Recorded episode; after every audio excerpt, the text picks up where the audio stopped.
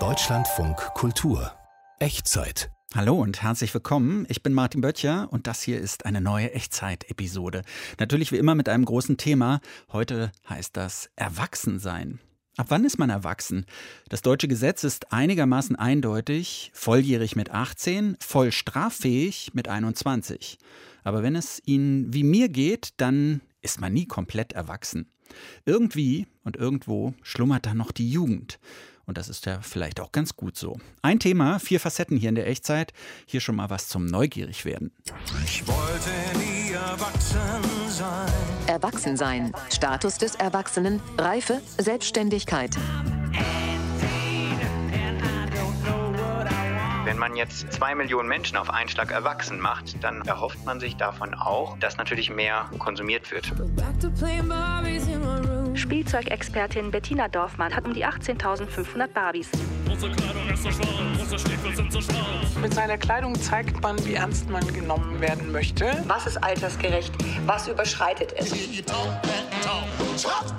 Der Name Pep Talk bedeutet in den USA so viel wie ein ermutigendes Gespräch zu führen. I trust that you can make things right. I'm all grown Erwachsensein also und die nicht immer eindeutige Grenze zwischen Erwachsen und Nicht-Erwachsen wird uns interessieren. Was bedeutet Erwachsensein? Ist das vielleicht nur das Gegenteil von Kindsein? Möglicherweise, aber wir lernen jetzt eine erwachsene Frau kennen, die sich mit Kindersachen beschäftigt, mit Spielzeug. Und zwar nicht nur beruflich, sondern auch privat. Echtzeitreporterin Yejim Aliolu hat Spielzeugexpertin und Barbie-Sammlerin Bettina Dorfmann besucht, zu Hause in Düsseldorf und bei der Arbeit im Spielzeugmuseum. So, was haben Sie denn Schönes mitgebracht? Hier habe ich einmal diese Puppe. Die habe ich mal äh, gekauft. Also die ist eigentlich meine Lieblingspuppe. Die kann man so datieren, so auf die 60er Jahre. Mhm. Mit Echthaar. Spielzeugexpertin Bettina Dorfmann schaut sich die rothaarige Puppe genau an, dreht und wendet sie immer wieder und achtet auf alle Merkmale. Ihre Leidenschaft für das Spielzeug und die Liebe zu den Details sind dabei deutlich herauszuhören. Und schönen Schulranzen hat sie auch. Der ist ja auch ganz toll, ne? Mit dem Pelz und alles Leder, also ganz toll gemacht. Im Spielzeugmuseum Ratingen schätzt Bettina Dorfmann als Sachverständige regelmäßig den Wert alter Puppen und Kuscheltiere und bietet auch Führungen an. Privat, zu Hause in Düsseldorf, ist sie ebenfalls von Puppen, Barbies und Kuscheltieren umgeben. Also wenn ich hier in meinen Raum komme, dann brauche ich eigentlich auch kein Fernsehen und so weiter. Also hier kann ich mich zurückziehen. Ich gucke mir die Sachen an. Ich habe Erinnerungen zu den einzelnen Puppen, also auch an früher, an meine Freunde, an meine Eltern, an Weihnachten, an Geburtstag. Da kann man sich also wirklich so hinsetzen und sich das stundenlang angucken. Es macht immer wieder Spaß, obwohl ich die Sachen ja schon so lange kenne. Im ersten Stock ihres Hauses hat sie ein eigenes, knapp 25 Quadratmeter großes Zimmer, nur für ihr Spielzeug. Alte Teddybären, Puppenwagen und Koffer, wohin man sieht. An allen Wänden und auch in den Raum hineinragend stehen Glasvitrinen, gefüllt mit etwa 3000 Barbies aus sechs Jahrzehnten. Die restlichen über 15.000 Barbies, die Bettina Dorfmann besitzt, befinden sich in Schachteln, Koffern oder auf Ausstellungen. Insgesamt hat sie um die 18.500 Barbies und stand deswegen schon mehrfach im Guinness-Buch der Rekorde. Wenn sich die schlanke 61-Jährige mit langen hellblonden Haaren ihre Barbies anschaut, kommt sie immer wieder ins Schwärmen. Ich mache mal eben auf hier. Das sind meine Lieblingsbarbies eigentlich. Das ist die Flower Power Zeit. Das ist die zweite Hälfte der 60er Jahre. Und dann sieht man zum Beispiel, es ist auch alles gefüttert. Kleine Knöpfe hier. Und wenn man allein schon diesen Stoff sieht, und wie das gewebt ist. Also mit diesem Goldstreifen oder so ein bisschen Metallic-Look hat das ja hier. Ich habe hier auch so alte Barbie-Kleidung. Ja, und heute ist das alles, die Knöpfe sind nur noch so aufgeklebt. Das war ja früher alles doch recht aufwendig gearbeitet. Kleiderbügel immer dabei, dann überall ist ein Barbie-Etikett eingenäht, immer ein kleiner Modekatalog dazu. Ganz liebevoll hat Bettina Dorfmann ihre Vitrinen eingerichtet. Neben den Puppen stehen passende kleine Accessoires wie Täschchen und Schirmchen oder ein Minimöbelstück. Manchmal auch kleine Werbefiguren aus den 70er und 80er Jahren oder winzige Besonderheiten, an denen sie sich erfreuen kann. Und jetzt habe ich hier, das ist eine Puderdose. Das ist alles funktionsfähig. Mit Puderquaste und Spiegel, alles dabei. Bettina Dorfmann hat als Kind mit Barbies gespielt, bis sie aus dem Spielalter raus war. Ihre Eltern haben die Puppen dann weggepackt und aufbewahrt. Vor etwa 30 Jahren entdeckte die Düsseldorferin sie wieder und seitdem beschäftigt sich die gelernte Groß- und Außenhandelskauffrau privat und beruflich mit der berühmten Puppe. Zu ihrer Arbeit gehört auch ihre Barbie-Klinik, die sie in ihrer Küche betreibt. Hier kümmert sie sich wie eine echte Puppenmama um die Wehwehchen der Barbies und repariert sie. Heute ist Kundin Heike mit einem kleinen Notfall bei ihr. Ich habe jetzt hier eine neue Fashion Queen mhm. und da stört mich, dass da ein Finger fehlt. Ja, da müssen Hast du irgendwas in deinem Fundus? Muss mal gucken, ob wir einen passenden Arm haben. Ich gucke mal in meiner Kiste. Das muss ein grauer Arm sein. Guck mal hier, der sieht doch schon ganz gut aus. Ne? Der passt auch ein bisschen besser. Der ist hier schon so ein bisschen. Ja, der ist so, ist anders vom Farbton. Ne? Der sieht Farbton. besser aus. Den brauche ich nur austauschen, aber jetzt müssen wir erstmal den Körper erhitzen, damit er uns nicht platzt. Immer diese armen Puppen kochen. Ich nehme mal den Kopf ab, ne? Du kannst ja mal weggucken. Ja, es tut einem immer weh, wenn sie die Puppen köpft. Barbie und Arm werden kurz in einem Kochtopf aufgeweicht und dann zusammengefügt. Aber so sieht sie ja wieder aus wie neu. Hast du schön gemacht, ja. Gut. Dann gebe ich sie dir wieder zurück ja. für die Vitrine. Mal gucken was ich hier anziehe und welche Perücke sie bekommt, das weiß ich noch nicht. Wahrscheinlich eine dunkle. Während Kundin Heike ihre Barbies gerne mal mit Kleidung und Haaren verändert, mag Bettina Dorfmann ihre Puppen im Originalzustand. Für sie ist Spielzeug nicht nur etwas für Kinder, sondern auch für Erwachsene. Mit einer anderen Bedeutung. Für mich als Erwachsene ist es so, es ist erstmal eine tolle Kindheitserinnerung und ich kann anhand zum Beispiel der Barbie-Puppen Zeitgeschichte nachstellen, Berufstätigkeit der Frau oder wie ist Kleidung und Mode entstanden. Dieses Stück Zeitgeschichte zu bewahren, Darin sieht sie ihre Aufgabe. Aber ich möchte das eigentlich immer so, wie das war. Wir haben auch viele Sammler, die jetzt auch mit ihren Puppen in Anführungsstrichen spielen, sage ich mal. Die kleiden die oft um. Es gibt ja auch Leute, die gestalten die um. Und das ist auch sehr schön, aber ich bin ja halt dieser authentische Sammler. Deswegen mache ich viel die Ausstellung im Museum. Also bei mir muss es halt wirklich sein wie bei einem Gemälde. Das wird nicht übermalt, das wird wirklich nur restauriert. Ne? Manche lässt sie niemals los, die Sehnsucht nach Puppen. Und die hat vielleicht auch etwas mit der Sehnsucht nach Kindheit und Jugend zu tun.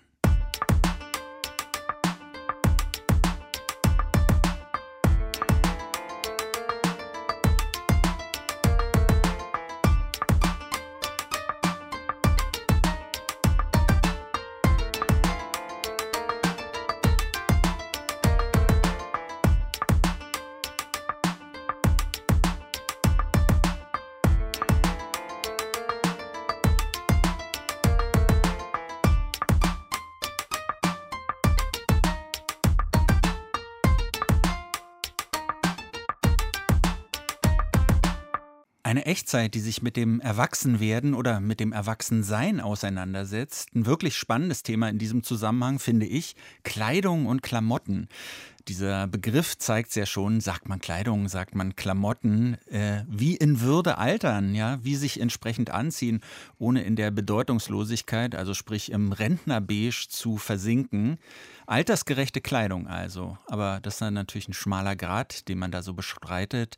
Eigene Ansprüche, der Druck der Gesellschaft und im Alter muss Kleidung unter Umständen ja auch noch die nicht so vorteilhafte körperliche Entwicklung kaschieren. Mein Kollege Matthias Finger hat sich mal umgehört, was altersgerechte Kleidung überhaupt sein könnte. Hallo. Hallo. Ich bin ja über 50, ich trage Sneaker, meine Jeans hat zerrissene Stellen, ich trage ein Band-T-Shirt. Ist das Erwachsenenmode?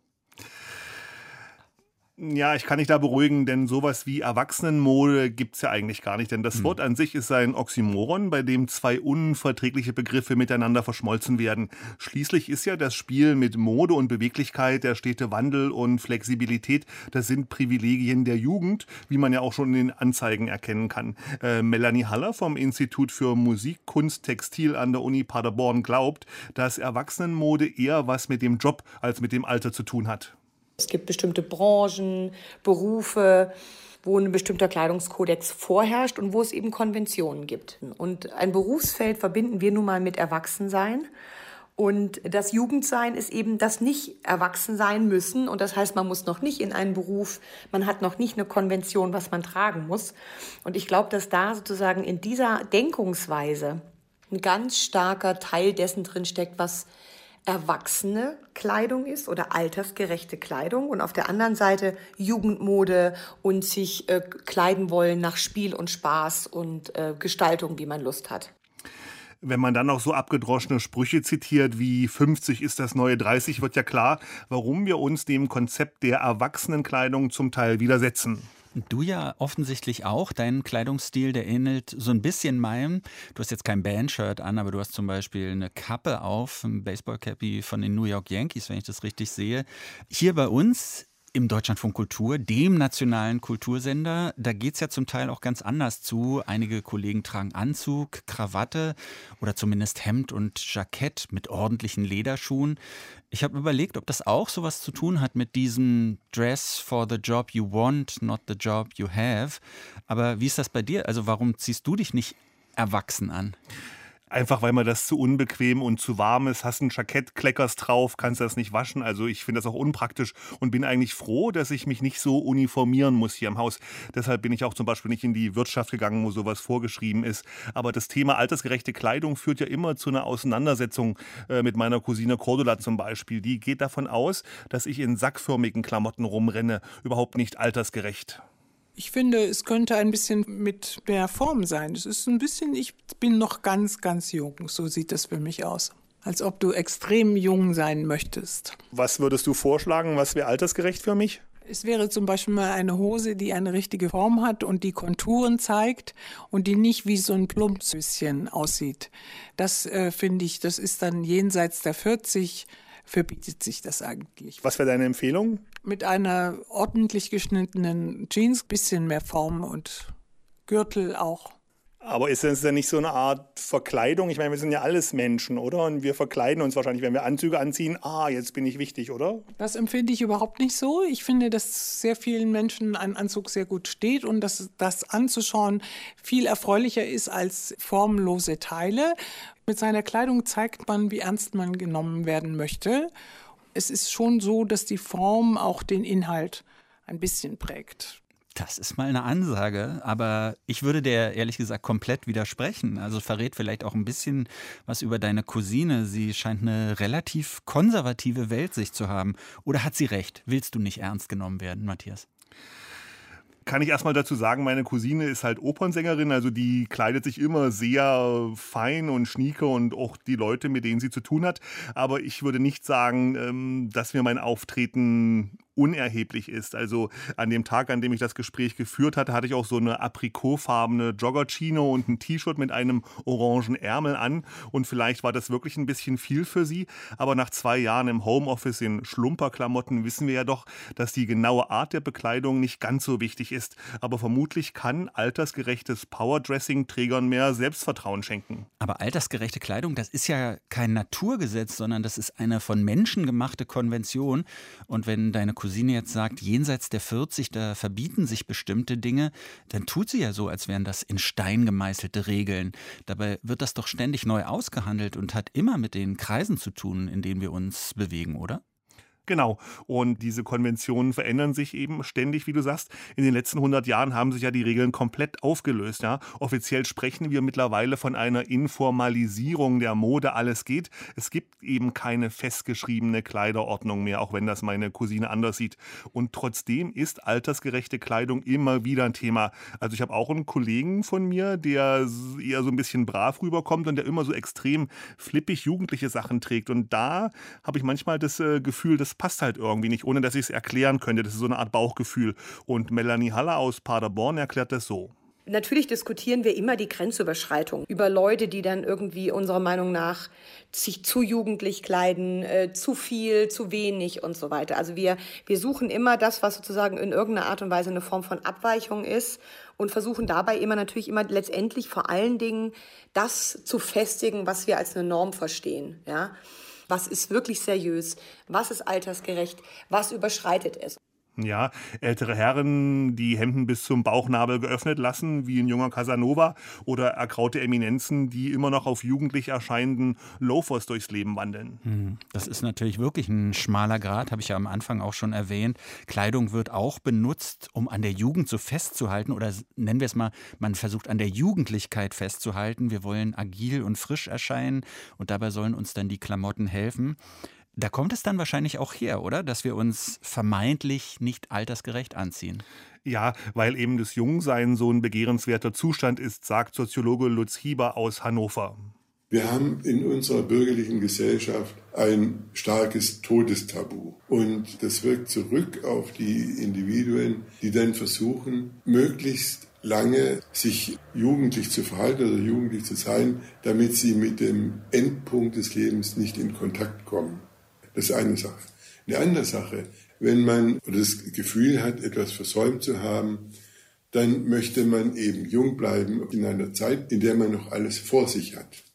Wenn wir nochmal zu diesem Begriff altersgerecht zurückkommen, das ist ja so oft so ein Rückzug zu den sogenannten Klassikern. Also sagen wir mal, Männer tragen dann ein Markenpolohemd oder eine Khaki-Hose und ja, fast wie eine Uniform wirkt das dann manchmal. Aber wie sieht das aus mit, mit altersgerechter Mode, die sich vielleicht trotzdem so an aktuellen Trends orientiert? Hast du da was gefunden? Ich habe herausgefunden, dass es gar nicht so leicht ist, altersgerechte Mode zu machen, die trotzdem eben noch so ein bisschen am Trend dran ist. Also beispielsweise das niederländische Label Setter und Mindset. Die bieten Bekleidung für Frauen im besten Alter an und die Macher erschließen Trends für eine reifere Zielgruppe. Die will nicht jünger, sondern flotter rüberkommen, sagt Chefin Jessica Molder. Jetzt sind die, die Kleider sind sehr angesagt, na, schon ein paar Jahre. Und wir machen ein Kleid, was länger ist, nicht so eng, dass es nicht alles zeigt. Alle, wie heißt das auf Deutsch? Alle Schwimmringe. Genau, das. Ja, das ist sehr wichtig. Nicht so figurbetont. Genau, ja. Wenn ein Sakko zum Beispiel angesagt ist, dann machen wir das zwei Jahre später. Und das fängt immer bei den jungen Leuten an, den Trends. Und die Älteren übernehmen das ein oder zwei Jahre später. Vor allem auch im Jeans. Jeans ist so mit Löcher oder so abgewaschen. Und das machen wir nicht. Das muss ein bisschen cleaner sein für unsere Zielgruppe. Ja, also großformatige Prints sind übrigens auch in der altersgerechten Mode beliebt, weil sie eben Speckröllchen kaschieren können. Knallfarben auch beliebt. Rosa geht ebenfalls gut, nur schwarz und Achtung, du hattest es schon erwähnt, Rentnerbeige, äh, die sind momentan nicht angesagt, die Farben, weil sie eben die Farbe aus dem Gesicht ziehen, meint Jessica. Gibt es denn so Trends, die für euch so ein No-Go sind? Ja, im Moment sind die Crop Tops sehr angesagt. Na, das ist bauchfrei. Das machen wir bestimmt nicht. Und auch so Hotpants machen wir auch nicht. Wo du viel Fleisch ist, äh, die Trends machen wir nicht mit. Für uns ist es wichtig, dass die Taille nicht zu niedrig ist, dass du dich normal hinsetzen kann, ohne dass man den Popo sieht. Oder mit einem Rock, dass die Knie bedeckt sind, dass es nicht zu kurz ist. Und was wir mit T-Shirts machen, wir nennen immer das so kurze Langärme. Das heißt, wenn wir Kurzärme verkaufen, das ist eigentlich den Oberarm bedeckt. Also nicht so kurz, dass es uns auch nicht zu tief ist. Der Ausschnitt also. Jede potenzielle Problemzone des weiblichen Körpers soll so kaschiert werden. Das ist interessant. Da ist dann auf einmal gar nichts mehr von der Body Positivity zu hören. Das ist ja zumindest in der öffentlichen Diskussion in den letzten Jahren ja ein ganz wichtiges Thema. Gilt das im Alter nicht mehr, dass jeder und jede tragen kann, was man will? Theoretisch schon, praktisch sieht es anders aus. Vielleicht ist Body Positivity äh, gilt vielleicht eher für junge Leute, aber vielleicht dann im Alter doch nicht mehr so. Gerade jetzt gibt es ja auch so Modeerscheinungen wie zerschnittene Schuluniformen, die getragen werden und Kitcore, ja, also dass Kleider in möglichst bunten Farben, äh, wie Kinder sie tragen, angezogen werden. Das soll für jugendliche Unbeschwertheit stehen und nennt sich auch Altersregression. Das Zurückfallen in kindliche Verhaltensmuster. Äh, manche finden das rückwärtsgewandt, letztendlich kann aber jede Frau selbst entscheiden, findet Lutz Hieber. Modestile sind eine Form nicht verbaler Kommunikation. Man sendet Signale aus, die anderen nehmen die Signale auf und reagieren. Und das hat mit Attraktivität zu tun. Und je nachdem, ob eine Frau das Kindchenschema bedient, dann möchte sie eben für entsprechende Menschen attraktiv sein.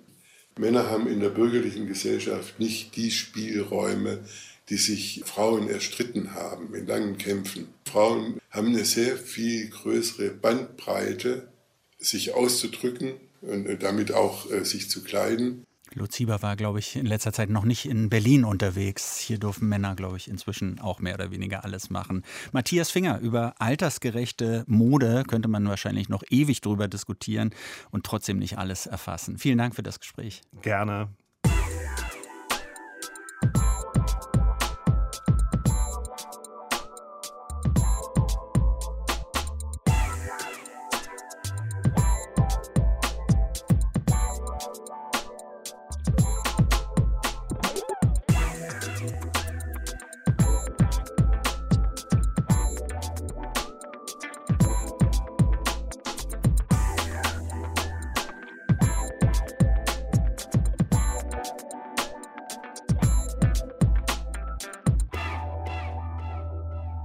Plötzlich erwachsen, das klingt wie ein Feel-Good-Movie, ist aber gerade passiert, und zwar etwa zwei Millionen Japanerinnen und Japanern. Wie das?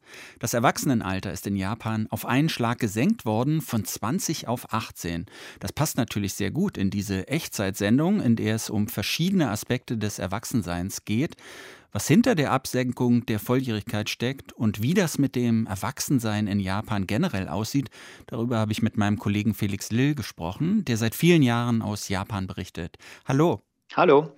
Volljährig nicht mehr mit 20, sondern mit 18. Seit dem 1. April sind in Japan plötzlich sehr viele Menschen erwachsen, die es vorher nicht waren. Aber was heißt das denn konkret?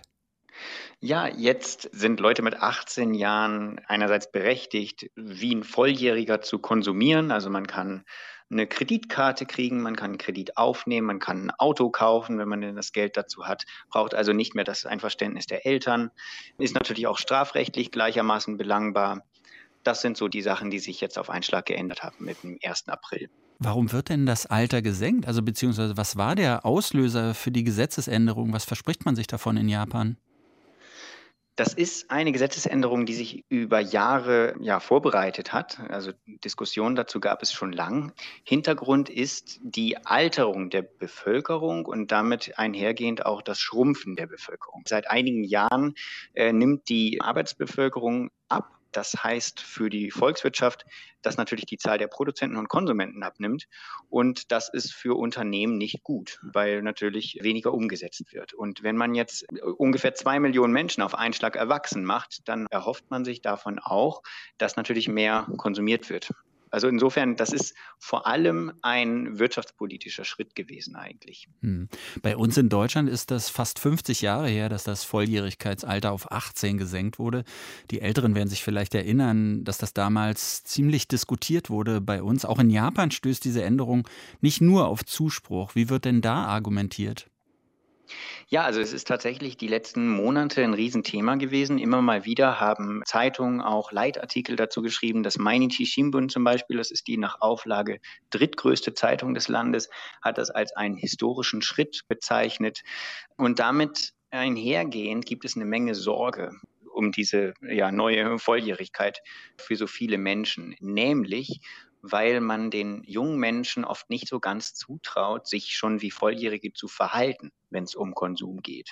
Also es wird befürchtet, dass sich viele Menschen jetzt verschulden. Zum Beispiel, wenn sie plötzlich eine Kreditkarte haben, nicht so richtig wissen, was das bedeutet. Man zahlt ja dann Zinsen auf die Schulden, die man die ganze Zeit hat auf dem Konto. Konsumentenschützer schlagen Alarm. Jetzt gibt es die Befürchtung, dass das auf einen Schlag sehr schnell zunehmen wird und viele junge Menschen in eine Schuldenfalle tappen. Mhm. Das heißt also, weil das so eine krasse Konsumgesellschaft ist, sind vielleicht die jungen Leute auch noch nicht so richtig geschult im Umgang mit Geld? Ja, das ist ungefähr so. Ich habe mit drei Leuten gesprochen. Eine Professorin für äh, Recht mit Spezialisierung auf Konsumentenrechte und Konsumentenschutz, ein Japanologe, der sich mit dem Bildungssektor sehr gut auskennt und einen äh, jungen Menschen, der im August 18 wird. Und die drei haben mir eine Sache gesagt und das ist Mangel an Finanzkenntnissen von jungen Menschen. Seit einigen Jahren müssten Schulen das zwar lehren, aber der Lehrplan ist so voll, dass das ziemlich schwierig ist. Und dann hat man vielleicht einen Nachmittag mal irgendwie so eine Infosession aber da nehmen die Schülerinnen und Schüler meistens auch nicht so viel von mit. Das hat mir zum Beispiel der 17-jährige Mukto Tanaka aus Tokio gesagt. Er hat da mal was davon gehört, aber im Grunde hat er nicht das Gefühl, dass er jetzt auf seine plötzlich nahende Volljährigkeit gut vorbereitet ist und findet das deswegen auch eher gruselig. Kawaii, hat er gesagt. Das ist das Wort für so gruselig, unheimlich. Wie sieht es denn sonst noch so aus? Also ist das so eine vollumfängliche Erwachsenwerdung praktisch über Nacht? Also Alkohol, Tabakkonsum, das dürfen die jetzt alle praktisch von einem Tag zum nächsten? Äh, ja, das ist äh, eine lustige Frage. Nein, dürfen Sie nicht. Wie gesagt, der Schritt ist vor allem wirtschaftspolitisch gedacht. Diese Handschrift erkennt man da ziemlich deutlich, weil nämlich die Volljährigkeit noch nicht gilt, wenn es um genau diese zwei Sachen geht, auf die sich ja Jugendliche eigentlich freuen, nämlich Alkohol und Rauchen. Das beides geht weiterhin erst ab 20. Du berichtest seit vielen Jahren so aus Japan. Was, was hat denn in Japan überhaupt so diese Volljährigkeit oder das Erwachsensein für eine Rolle, für einen Stellenwert? Also wahrscheinlich ist das ja in jedem Land was Besonderes für diejenigen, die kurz davor stehen und es gerade für hinter sich haben. Und so ist es in Japan auch. Und ich glaube aber auch, dass es ein bisschen wichtiger noch ist, volljährig zu sein. Es gibt auch ein Fest dafür jedes Jahr. Das ist der Seijin no Hi. Seijin heißt sowas wie ja, volljährig oder volljährig werden. Also der Seijin no wird jedes Jahr begangen. Da ziehen sich die Leute, die eben gerade in dem Jahr volljährig werden, äh, in schönen Kimonos an. Es ist sehr feierlich, es gibt dann Festlichkeiten und so weiter. Also ein sehr festlicher Tag. Und der wird dann auch im Fernsehen übertragen. Also das ist ein richtiges Ereignis. Es hat große Tradition. Generell ist Japan wahrscheinlich auch stärker als Deutschland altershierarchisch strukturiert. Ja, in diversen Dingen sind die Älteren immer mit ein bisschen mehr äh, Respekt und Autorität bedacht. Und insofern ist das natürlich schon jetzt echt ein Ding, dass schon in jüngerem Alter man erwachsen ist.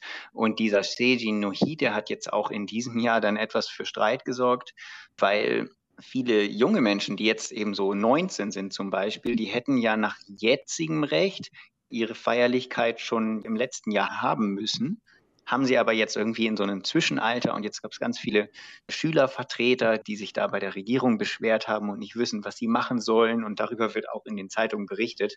Also ja, ist ein großes Ding auf jeden Fall. Ja, und äh, wie schätzt du das dann ein? Welche Folgen wird das langfristig vielleicht in Japan haben? Ja, das ist eine gute Frage. Also das weiß man natürlich nicht. Ich kann mir aber vorstellen, dass dieser erhoffte Konsumeffekt nicht so stark ausfallen wird, weil viele äh, junge Menschen eben nicht so die Haut drauf Mentalität heutzutage haben. Umfragen zeigen immer wieder, dass junge Menschen eher pessimistisch in die Zukunft blicken. Ein hoher Anteil glaubt zum Beispiel nicht, dass es ihm selbst einmal besser gehen wird als den Eltern. Das liegt unter anderem daran, dass der Arbeitsmarkt sehr prekär ist, also zwischen 30 und 40 Prozent der Arbeitsbevölkerung sind prekär beschäftigt, also ohne Sozialleistung und so weiter, ohne Arbeitsplatzsicherheit. Das wissen die jungen Menschen natürlich auch. Bei jungen Menschen ist dieser Anteil auch noch höher.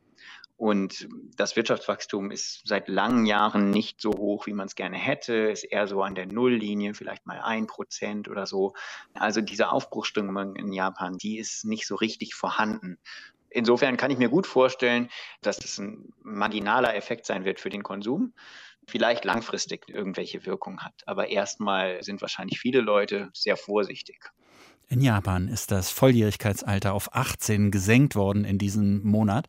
Und darüber habe ich gesprochen mit Felix Lill. Vielen Dank für dieses Gespräch. Ja, danke auch. Wir leben in Zeiten, die einem Angst machen können. Die Nachrichtenlage stresst viele Menschen. Corona, Klimawandel, natürlich auch der Ukraine-Krieg, die können einem schon an die Psyche gehen.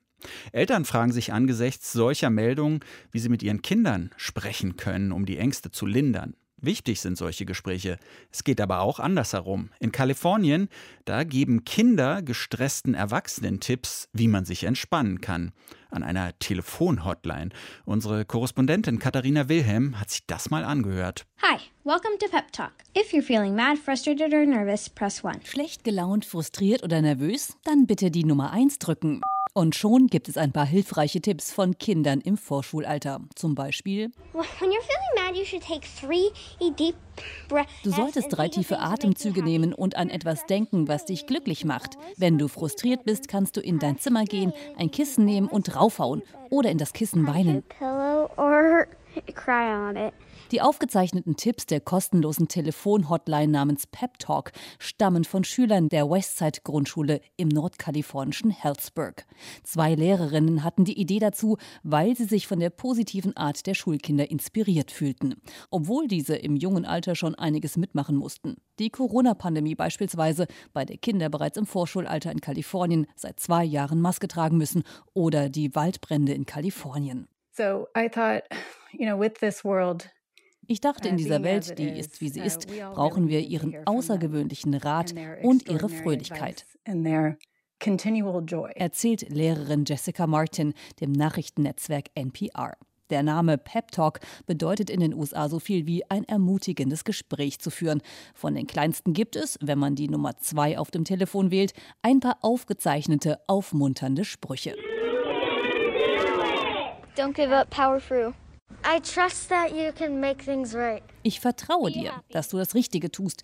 Glaube an dich. Believe in yourself. In den USA griffen viele Nachrichtensendungen die Geschichte auf.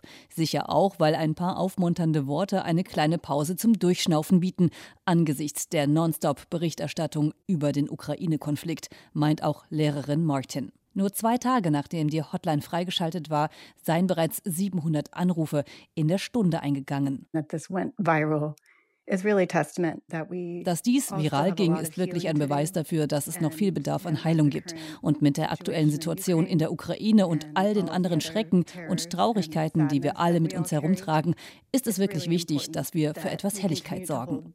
this light. Wer mit den Tipps der Vorschulkinder wenig anfangen kann, dem hilft es vielleicht, Taste Nummer 4 zu drücken.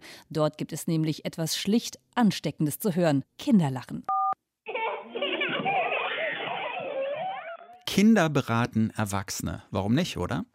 Ein Thema, vier Facetten. Mit unserem Trip durchs Erwachsensein schließen wir jetzt ab. Nicht vergessen, die Echtzeit gibt es fast überall, wo es Podcasts gibt. Und es gibt sehr viele Episoden, die man sich anhören kann, immer zu einem Thema.